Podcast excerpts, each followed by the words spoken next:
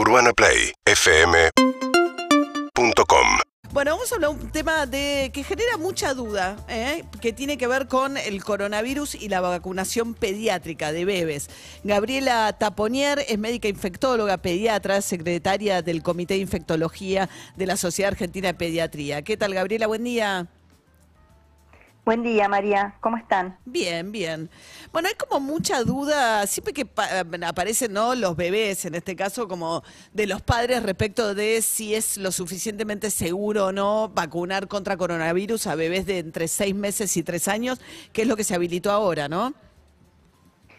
Claro, viste que los grupos este, se fueron incorporando a medida que fue, digamos, este, avanzando eh, eh, la pandemia y fuimos este, incorporando distintos grupos. Primero, este, aquellos em, adultos mayores, junto con el personal de salud, personal estratégico, se fue avanzando y nos fue quedando este, este grupo, digamos, los menores de tres años, como el único eh, grupo etario que quedaba sin ninguna vacuna, ¿no? Y la realidad es que eh, uno tiene que acordarse que eh, no es que en pediatría haya eh, tratamientos em, como por ejemplo si hay en adultos que este, se, den eh, específicos contra la, la enfermedad COVID-19. Pediatría realmente eh, todo eso to- todavía falta mucho el, digamos, el estudio de ese tipo de tratamientos entonces la prevención y en esto la vacuna como una medida de las más este, efectivas que hay en general para prevenir todas las enfermedades es la herramienta más, este, digamos, eh, eh, más eficiente que nos queda eh, y por eso es que nosotros tenemos una posición favorable, ¿no? Para la aplicación de la vacuna eh, en este grupo. Pero uno podría pensar, doctora, a ver, me imagino, no sé, eh, no tengo hijos de esa edad, pero que la incidencia de casos que se complican, ¿no? De coronavirus en bebés, no sé si se conocen casos de bebés complicados con coronavirus, de cuadros que se hayan complicado, ¿no?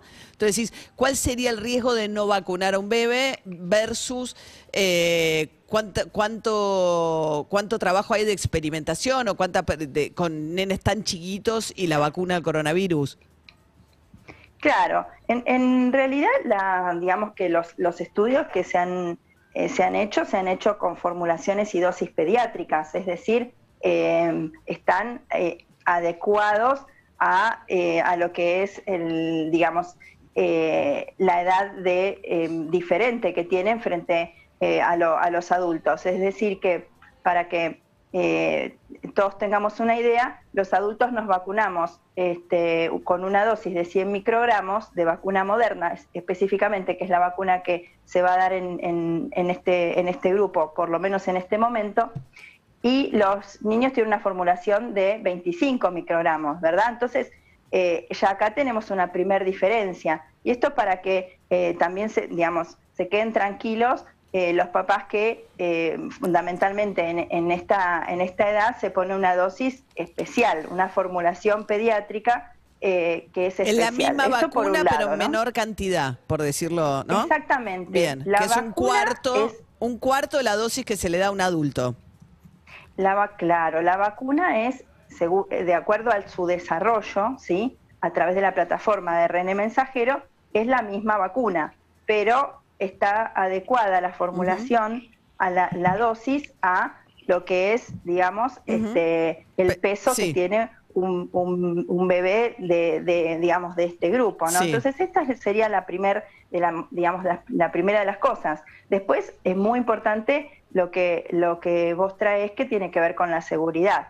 Entonces, esta misma plataforma que ha sido eh, aplicada en los demás grupos, cuando este, se estudia lo que puede pasar en un, en un grupo poblacional, ¿sí? Eh, de niños entre seis meses y, tres años, y en niños de tres a, a, a cinco años, eh, se ve que los efectos adversos son similares a los que tienen los demás grupos, ¿sí? Inclusive hasta que eh, habrá que, por supuesto, una vez que se aplique en, en grupos más grandes, porque estas, como, como vos sabés, estas vacunas, así como todas las vacunas que se incorporan eh, al, al, calendario y a, y a la aplicación, eh, digamos, masiva eh, en la población, se continúan vigilando. Si hay una farmacovigilancia que persiste en el tiempo y eh, por eso. Y han demostrado entonces que tienen un perfil de seguridad similar a lo que pasó en otros grupos etarios. Inclusive con mejor tolerancia en este grupo. Ahora, Habrá que, pues, como te digo, ir viendo a ver eh, qué pasa en la farmacovigilancia. Sí. Pero estamos hablando de vacunar, ¿no? Eh, con una vacuna que no, forma parte del calendario obligatorio porque no tiene una, una aprobación definitiva en ninguna parte del mundo por, porque son muy nuevas.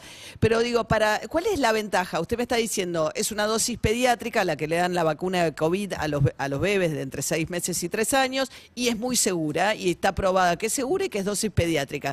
Pero yo pienso, digo, bueno, pero es una vacuna que no me es obligatoria, ¿por cuál es la ventaja? ¿Qué incidencia hay de coronavirus en chicos tan chiquitos como para decir, bueno, ¿de qué lo protejo al bebé que lo vacuno con, e, con eso? Vos sabés, María, que una de las cosas, eh, por supuesto, que, hay que ver ¿no? a la hora de, implementar la decisión de implementar una, la recomendación acerca de si una vacuna eh, darla en distintos grupos tiene que ver con la digamos con la carga de enfermedad que, que, hay. Y, es real que eh, en adultos eh, por supuesto la carga de enfermedad ha sido mayor y más en un momento que tampoco había digamos vacuna y ni siquiera inmunidad ningún tipo de inmunidad natural y todas las personas eran susceptibles. En este momento digamos lo que nosotros sabemos es que si bien COVID-19 en niños eh, ha impactado eh, eh, de, una, de una forma menos grave, uno podría decir, pero no hay que tener una falsa percepción de que la enfermedad tiene un riesgo cero en pediatría. nosotros sabemos que en general, digamos, los niños menores de un año no son más del 4%, esto es, esto es real, pero también el 6% pueden tener formas graves, ¿sí? Eh, y que hasta un 2% pueden requerir un ingreso de terapia intensiva. Y esto en, pacientes pediátricos, ¿sí? que además pueden tener otras infecciones respiratorias en las que claramente sí está visto que tienen peor curso, como por ejemplo eh, gripe, ¿sí? Eh, el virus de la gripe, está visto que en niños menores de dos años afecta, digamos, inclusive a chicos que no tengan factores de riesgo.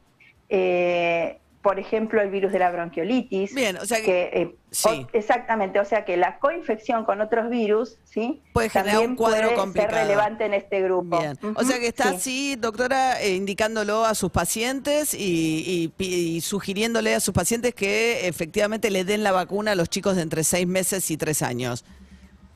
nosotros particularmente en infectología que vemos niños con factores de riesgo, definitivamente eh, la, indicamos porque eh, que las formas complicadas, que son las formas que eh, para las que uno da esta vacuna para evitar esas formas complicadas, hospitalización y, muerte, realmente en, los niños con factores de riesgo es muy importante. y en los chicos que no tienen factores de riesgo, lo que este, em, también les decimos, no solamente a nuestros pacientes, a, los papás de nuestros pacientes, sino desde la Sociedad de Pediatría se los, se los eh, decimos a los, a los pediatras para que tengan herramientas para, para este, eh, a los papás. Bien.